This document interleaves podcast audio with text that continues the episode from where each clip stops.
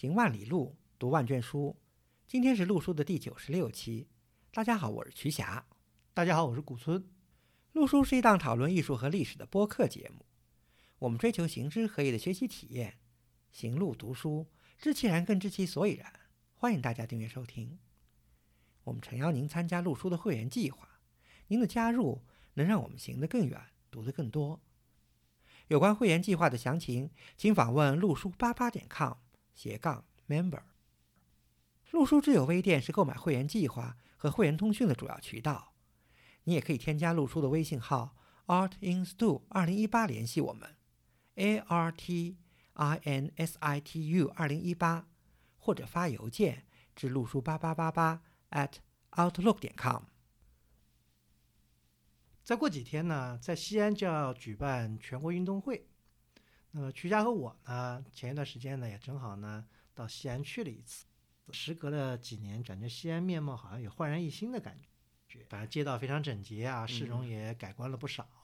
就是这全运会呢，我们这期节目呢，也想聊一聊呃历史上的西安，也就是长安的一些情况。想到长安，肯定是会想到长安是大唐长安。大唐长安呢，其实在最近的。影视剧啊，影视作品里面也有很多的反应。对，从那个陈凯歌的电影《妖猫传》，到比较网红的电视剧《大唐十二时辰》、《长安十二时辰》啊，《长安十二时辰》都有对长安的一些艺术加工的描绘。因为借助电脑啊，可以把长安描绘的呃非常的美轮美奂。除了壮丽的城市啊，雄伟的宫殿，许多佛寺也是一个重要的背景。那么今天呢，实际上我们就聊聊真实的历史上的长安的佛寺。说到长安的佛寺呢，实际上呢，我们在研究唐代长安佛寺的历史资料呢，避不开有一个日本僧人写的书。这个日本僧人呢，就叫元仁。待会儿我们会再讲一下元人到底何许人也啊。那么下面呢，就让瞿霞呢给我们念一段元人笔下长安当年佛寺的盛况。这是元人记录下来的长安佛寺的盛况。这里要解释一下啊，元人记录的呢，因为他是按天记，虽然他不每天写，但是这一天他是写下来了，是会昌元年，也就是公元八百四十一年的二月初八。八百四十一年，掐指算来就距今是一千一百八十八十年前。元仁这么说啊，我已经翻译成用白话文来给大家介绍啊。他说啊，在长安的大庄严寺呢，当天啊开释迦牟尼佛的佛牙供养。从二月初八至二月十五呢，建福寺也开佛牙供养。蓝田县呢，从初八到十五开设。无碍茶饭，十方僧俗都来吃。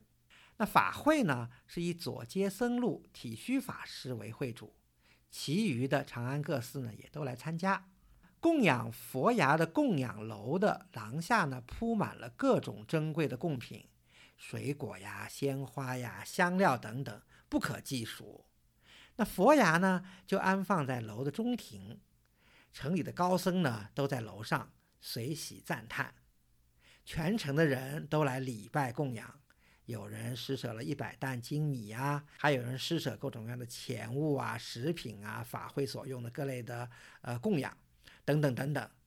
他说：“这么多人发愿布施啊，这个庄严佛牙会向佛牙楼散钱如雨。”那街西的兴福寺呢，也从二月初八到十五开佛牙供养，崇圣寺也开佛牙供养。那城中呢有四颗佛牙，一颗在崇圣寺，是哪吒太子从天上取来交给终南山的道宣法师的；一颗呢在庄严寺，是天竺人夹在腿肉里带来，被护法神迦毗罗取来的；还有一颗呢是悟空和尚从于田国拿来的；还有一颗呢是从吐蕃拿来的。都是从古传到今，现在长安城里呢就有这么四座佛寺共有佛牙，这是元人的一个记录啊。其实我读来我还挺有一些感慨的。元人的记录特别重要，当然古村老师说的是一千一百八十年前啊。还有一个很重要的一个意义就是元人记录的这么热闹的一个佛牙法会，可能是后无来者，因为当时是已经是会昌元年了。会昌是唐武宗嘛，其实在会昌二年，佛牙会就已经不再举办了。虽然会昌灭法以后，佛教还有恢复，但是像这样的盛况，可能是再也没有了。所以元人真是记录了最后一次长安佛牙会的盛况。说到这佛牙呢，刚才说长安四座寺院有四颗佛牙，据说呢，大庄严寺的这颗佛牙呢，现在就保存在了北京西郊八大处的灵光寺供养。呃，这当然是据说啊。讲到这个呢，大家知道这些佛牙都是从西域来，佛教从西域传到东土，到了唐代呢，进入了一个鼎盛时期。对，比较成熟了。呃，有学者认为，在隋唐以前嘛，佛教到了中国还是在中国的一个幼年期啊。到了隋唐呢，是成熟了，佛教的中国化呢，已经基本上完成了。其中有一个很重要的标志，就是中国化的佛教宗派啊，就在隋唐之际相继成型了。那么我们以前节目呢？呃，也曾讲过第一个中国的佛教宗派，嗯，一般被认为天台宗嘛。智者大师，智者大师他的生平年代呢，就是在南朝的末年，一直到隋代，去世在隋炀帝时期。天台宗也是进入唐代以后才有很大的发展了嘛。还有一个，其实大家耳熟能详的，就是法相宗，玄奘和他的弟子窥基啊，在慈恩寺译经以后，然后他们推广了这个法相宗，也是初唐形成的一个宗派。那除此以外还有哪些宗派呢？比如说像华严宗杜顺法藏和尚，他们也都是初唐的人物啊，发源于长安南边不远的终南山嘛。终南山有大华严寺，以后呢，在五台山大家知道也是华严圣境啊，华严宗的一个大本营。律宗，律宗的道宣和尚呢，也是个初唐时的一个著名的大德啊，他也是在终南山的净业寺修行的。著名的净土宗，净土宗也是源远流长啊。虽然净土的祖师可以追到慧远啊、谭鸾啊，慧远东晋人嘛，嗯，谭鸾是北朝人，在这个庐山的东林寺啊，还有呃山西的玄宗寺啊。但是净土宗真正发扬光大，应该是到了善导时期了。而善导呢，就是在长安的香积寺，嗯，香积寺今天还有香积寺塔的一个遗迹啊。但是因为香积寺呢，它已经不在长安城的这个范围，也在长安城的南部。那还有一个就是赫赫有名的禅宗，达摩出祖也是梁武帝南朝的时候。但是禅宗呢，直到六祖啊，因为慧能呢已经是唐代人了，从一开始在南方流行了以后向全国扩展，以后再慢慢的发展，在唐代呢也达到了相当的这个规模。当然到了晚唐以后开始大兴大盛了。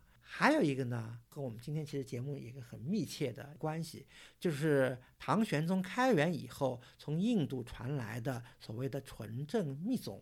也就是唐密吧，所谓的开元三大士嘛，善无畏啊、金刚智啊、不空这三个印度和尚，然后他们呢把印度的密教带到了中国，在长安传法，他们传给了著名的一行和尚嘛，也还有慧果，他们主要活动是在大兴善寺翻译密教的经典《大日经》啊、《金刚顶经》，然后还有当然贵果修行的青龙寺了。刚才徐佳老师呢，简单的把中国佛教。的一些主要宗派呢，给捋了一下。这些宗派，第一呢，都是基本上成型在唐代；另外一个呢，不少宗派的主要人物呢，都是活动在长安，也就是唐朝的首都中心附近，中国的政治文化中心嘛。对，长安当然是这个当时唐代，不仅是唐代了，这是整个东亚地区的一个呃文化宗教的一个中心。那这里面呢，呃，就要回顾一下。隋唐长安城的一些情况，大家知道，我们今天讲的唐代的长安，实际上呢是始建于隋代。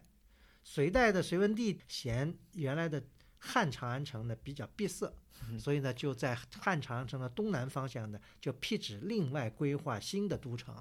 当时隋代呢取名叫大兴城。那大家知道，隋代的历史不长，在隋代并没有把这个城市呢完成，所以这个城市呢在唐代呢继续的建设，成为了中国应该说是古代历史上规模最雄伟的都城。所以隋唐长安用一个现在最时髦的话就是永远的神啊！因为长安城呢基本上是按照棋盘格式的布局，南北东西各有笔直的大道，东西呢有十一条大道，南北呢有十四条大道。